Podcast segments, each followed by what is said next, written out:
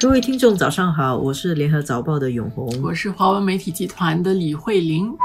用凤梨打人会痛吗？首先有一个差别，就是这个是凤梨还是菠萝？在新加坡我们叫做黄梨啊，对啊，是，所以在台湾叫做凤梨。中国大陆、香港叫菠萝，像菠萝包。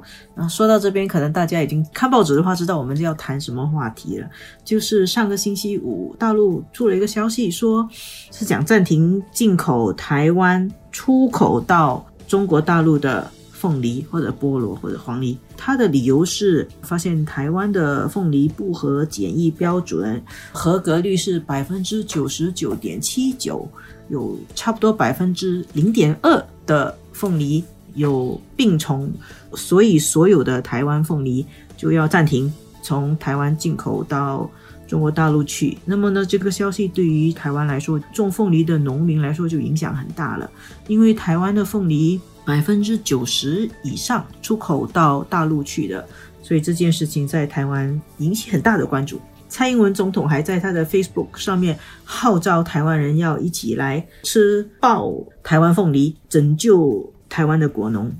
如果你从台湾执政党的视角去看，当然这个就是再一次证明啊，大陆用这样的一种高压的手段啊，通过这个凤梨啊向台湾施压。但是你说这次为什么大陆会这样出手？这个有一点背景，嗯。就在大陆暂停进口台湾凤梨之前的一个礼拜，蔡英文政府做了一个人事的调动。这个调动呢，在台湾被认为是对大陆很友善的。因为他把他的国安班子的三个主要负责人，国防部长、陆委会主任跟国安会的负责人都换了，尤其是主管台湾跟大陆关系的那个陆委会主任，改了一个叫邱泰山的人。那么这个邱泰山呢，被认为是温和派、鸽派，然后他一上台他就讲，两岸在疫情之后要恢复交流。然后希望会春暖花开，所以讲了很多好话，但是大陆就赌回去了。大陆说你要春暖花开，首先你要承认九二共识，九二共识是承认台湾跟中国大陆都是一个中国。大陆就再搬出这个九二共识来，要叫台湾承认。而我们知道，九二共识就是这几年两岸关系急动的核心。民进党政府不承认九二共识，实际上他们就不承认台湾跟中国是同一个国家。结果呢，就卡住了。然后本来这个蔡英文定的这个人事任命呢，是要对大陆友善的，要恢复交往的。结果呢，就卡在这个九二共识还没有谈判九二共识，大陆就出这个凤梨招了。这个凤梨哦，其实是一个很普通的水果。凤梨占一个国家、一个地区的贸易不可能很大，但是每个人都知道，台湾的凤梨有名。台湾的凤梨有百分之九成出口到大陆，是出口到大陆的最多的台湾水果。然后大陆就拿这个凤梨来下手，那它对于台湾实际的影响不会很大。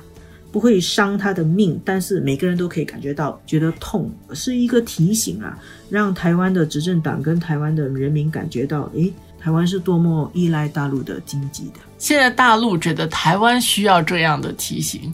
过去大陆也不是没有试过用经济手段，无论是他放一些水过去让台湾，比如说更多的游客啊，或者是他把游客卡住了。其实台湾最直接能够感受到大陆的这个市场对它的重要性，但是现在竟然是需要用这个，就是一个不大不小的一个东西来提醒你一下，说。呃，我很重要啊。话别倒过来说，是大陆要靠你的产品进口啊。确实，台湾一直在说，台湾的出口很大部分是到大陆。他说是大陆很需要台湾，大陆依赖台湾，所以大陆现在让你感受一下谁依赖谁。现在台湾那边就发动一个热火朝天的吃凤梨行动啦，然后还有一些名嘴讲一些惊人的话，说一天吃十八斤的那个凤梨，我们就可以解决掉了。所以台湾还是走他们不出所料的一个方法就是把这个事情提升到两岸的矛盾，然后就激起人们重仇提开的心理，觉得被打压，用这个来凝聚人心，想要度过这个问题了。你要跟大陆过招，这个是相当长期的，并不是说你换一下什么人，说几句话就能够摆平这个事情。那么再往下，如果大陆再出什么招，你会怎么？回应是不是有很周全的考虑，我们不知道。但是我们现在看到的就是这种回到集体吃凤梨，然后我们团结一心，共同抵抗这种压力的这个面上是可以做，但是你真正到了战略方面，呃，是需要更深层的去思考。有一些国家过去。也面对过大陆的压力，他们会有不同的展现的一个方式。比如说，有些国家他按兵不动，他完全不要显示他受压。台湾的手法恰恰是大陆计算在内的一种反应。嗯，现在就是大陆用一个凤梨打打看看你会不会痛，看你有什么反应。现在大陆是主控这个节奏啊，那我们就可以印证一下，吃凤梨可以一天吃多少了。